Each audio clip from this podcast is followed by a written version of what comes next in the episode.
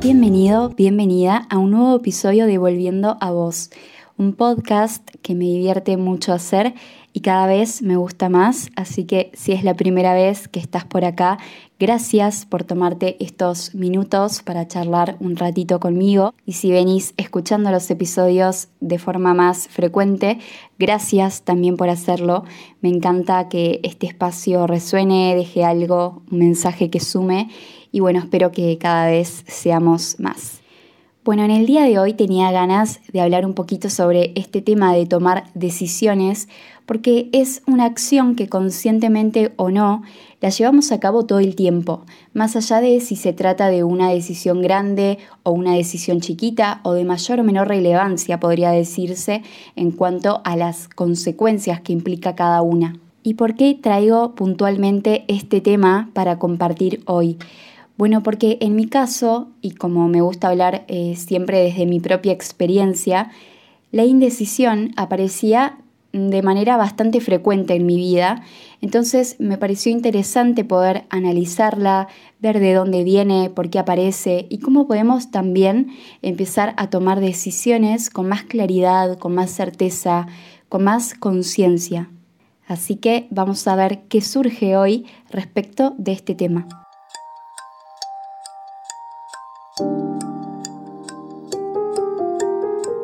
Mi nombre es Sofía y esto es Volviendo a Vos, un podcast de autoconocimiento y desarrollo personal.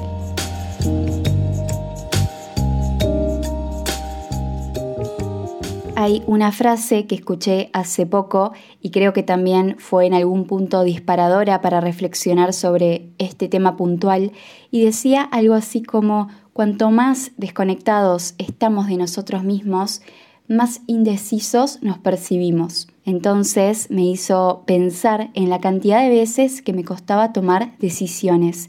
Bueno, en la actualidad también me suele suceder, sinceramente, aunque ya tengo un poco más de registro y esto me lleva a actuar de otra forma, a no quedarme ahí en ese lugar de indecisión.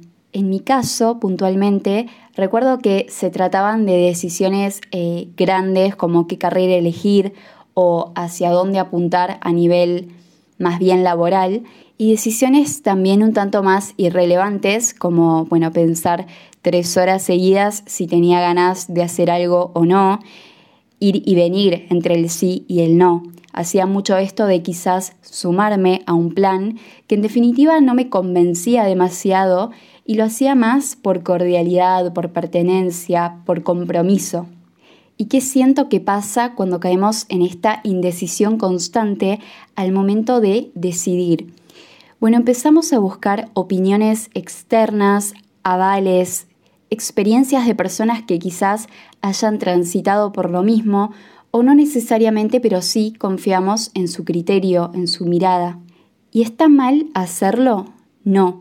Pero el tema es que si vamos un poquito más profundo, lo que podemos descubrir acá es que no terminamos de confiar plenamente en nosotros y en la capacidad que tenemos para guiarnos a través de la razón, de la intuición para tomar una decisión X.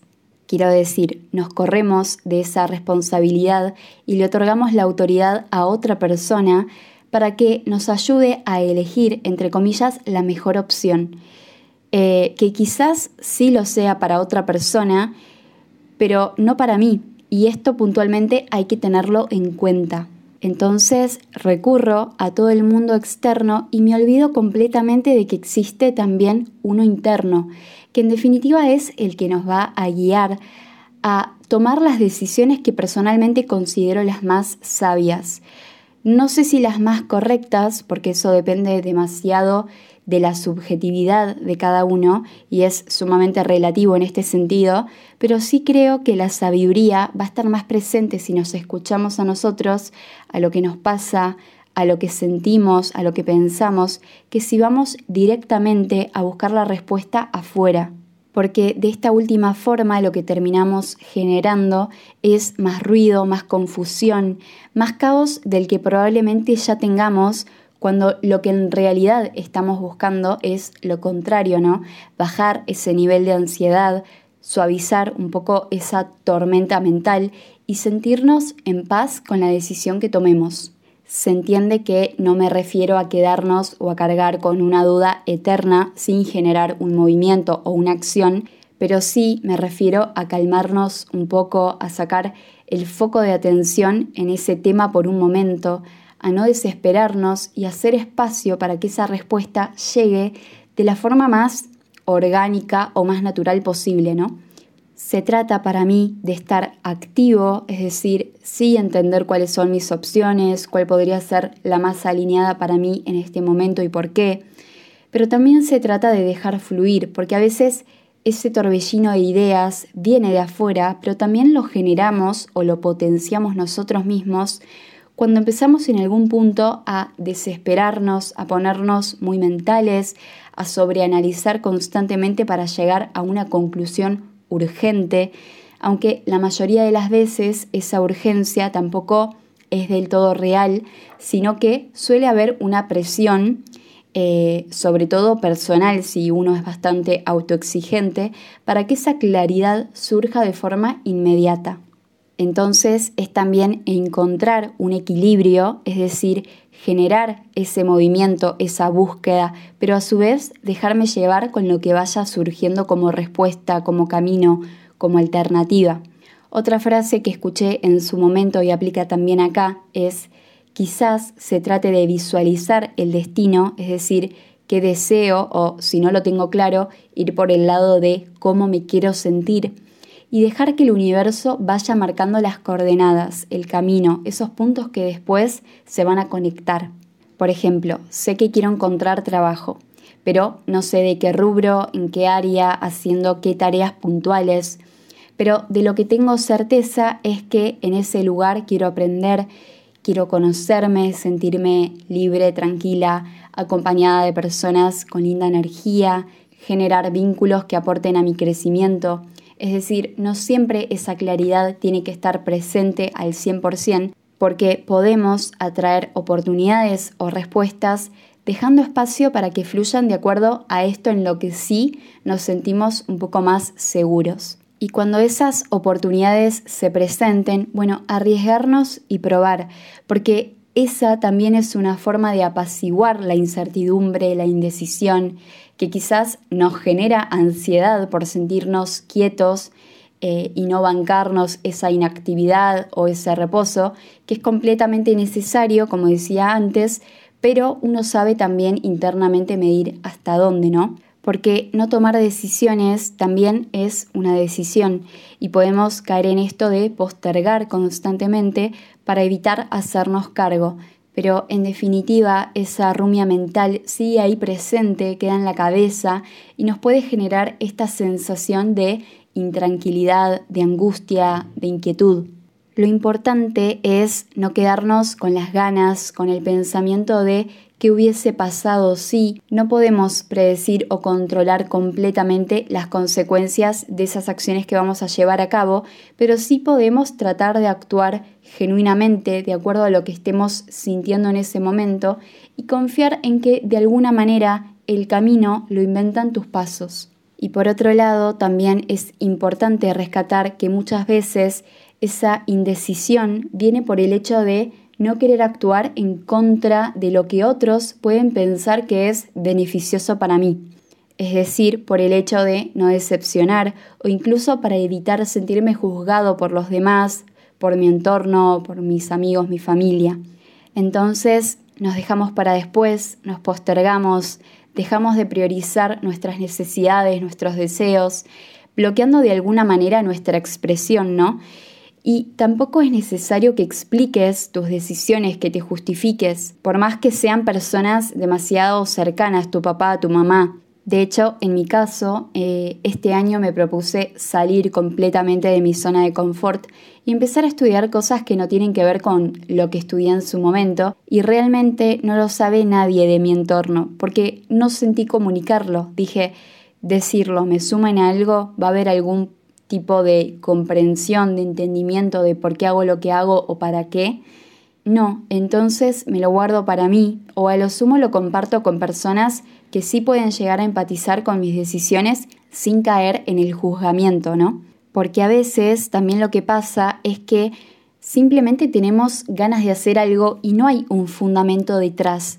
Es algo que nos nace una corazonada que es imposible de entender incluso para nosotros mismos. Entonces, intentar explicarlo quizás nos puede generar inseguridad, nos puede generar duda.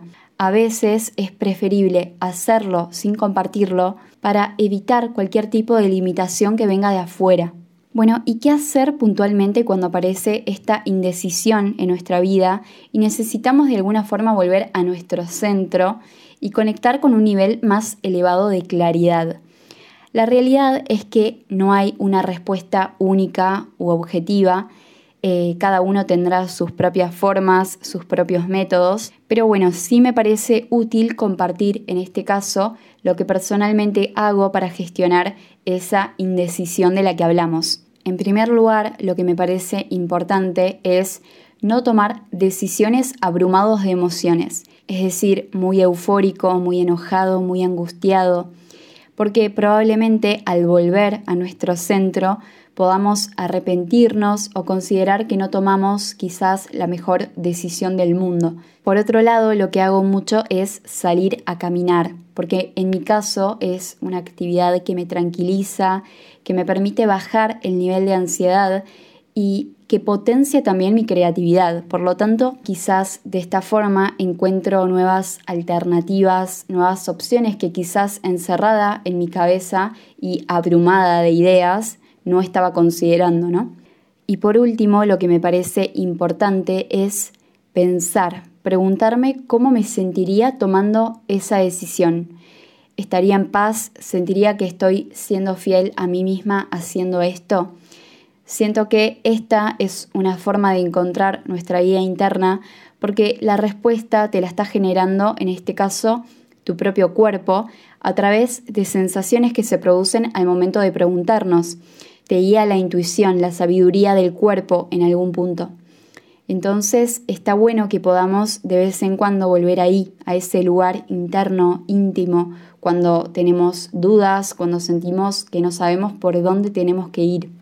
Y para cerrar, lo último que me gustaría destacar es esta idea de que no existen decisiones buenas o malas. Esas categorizaciones son producto de la mente. Siempre estamos aprendiendo, tomemos la decisión que tomemos. Quizás uno piensa que se equivocó tomando una dirección que no le resultó del todo satisfactoria, pero probablemente esa decisión, ese camino, le permitió conocer nuevas personas, nuevas formas de manejarse, entender en qué lugares se siente cómodo, en qué lugares no, reafirmar sus propios valores, en definitiva generar un conocimiento, un autoconocimiento más profundo, pienso. Accionamos de acuerdo a nuestro nivel de conciencia, a lo que nos resuena o a lo que nos hace sentido en ese momento y es parte de nuestro crecimiento, de nuestra evolución. Entonces no hay error, hay búsqueda. Así que hasta acá este episodio número 8 de Volviendo a vos. Espero que te haya gustado, que algo te haya hecho ruido, te haya hecho pensar, reflexionar, cuestionarte, porque ese es el fin, ¿no? Conocernos más, valorar la duda que es la que en definitiva nos permite ir siempre un poquito más allá de lo establecido. Nos encontramos la próxima para seguir compartiendo. Te espero en este espacio como siempre. Me puedes encontrar también en Instagram como arroba volviendo a vos. Cualquier comentario, sugerencia, aporte siempre es bienvenido, así que escribime cuando desees. Te mando un beso enorme.